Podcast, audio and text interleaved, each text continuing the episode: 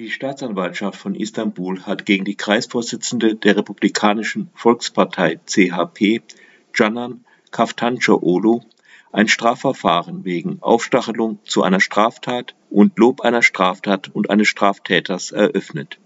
Ihr droht eine Freiheitsstrafe zwischen neun Monaten und zehneinhalb Jahren Haft. Was ist geschehen? Der Bezirksvorsitzende der CHP im Istanbuler Stadtteil Üsküdar Suat Özçağdaş hatte das Haus von Erdogans Verkehrsminister Fahrettin Altun fotografiert. Özçağdaş wollte ungenehmigten Umbauten dokumentieren.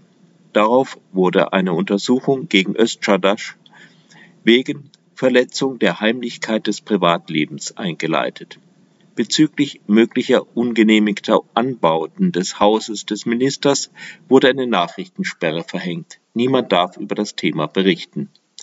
Die Kreisvorsitzende von Istanbul, Canan Kaftancıoğlu, verteidigte auf Twitter ihren Parteikollegen. Darauf zeigte ein Anwalt des Ministers Canan Kaftancıoğlu an und deshalb drohen ihr nun bis zu zehneinhalb Jahren Haft. Canan Kaftancıoğlu ist von Beruf Ärztin.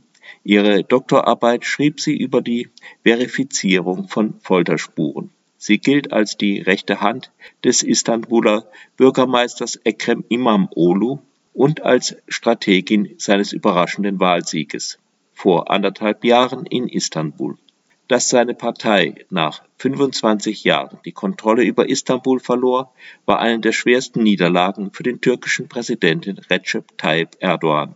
Erdogan ließ die Wahl aus fadenscheinigen Gründen wiederholen, nur um sie dann noch deutlicher zu verlieren. Seither hasst er offensichtlich Canan Kaftancıoğlu. Er bezeichnete sie als Terroristin und noch schlimmer, laut dem Präsidenten der Republik soll ihr Ehemann sogar Schweinefleisch essen. Da hört es für den frommen Muslim nun wirklich auf. Eine Verurteilung zu fast zehn Jahren Haft hat Canan Kaftancıoğlu schon hinter sich. Es wurden alte Postings von ihr ausgegraben und daraus der Vorwurf der Präsidentenbeleidigung, Verunglimpfung des Staates, Beamtenbeleidigung etc. konstruiert. Das Urteil ist noch nicht rechtskräftig. Und nun sollen noch einmal bis zu zehn Jahre Haft draufgesattelt werden. Das alles, weil sie es gewagt hat, einen Parteikollegen, der ein unliebsames Foto geschossen hatte, öffentlich zu verteidigen. Ihr drohen also zusammengerechnet bis zu 20 Jahre Haft und das alles ausschließlich wegen öffentlicher Äußerungen, die in allen anderen NATO-Ländern als politischer Alltag durchgingen.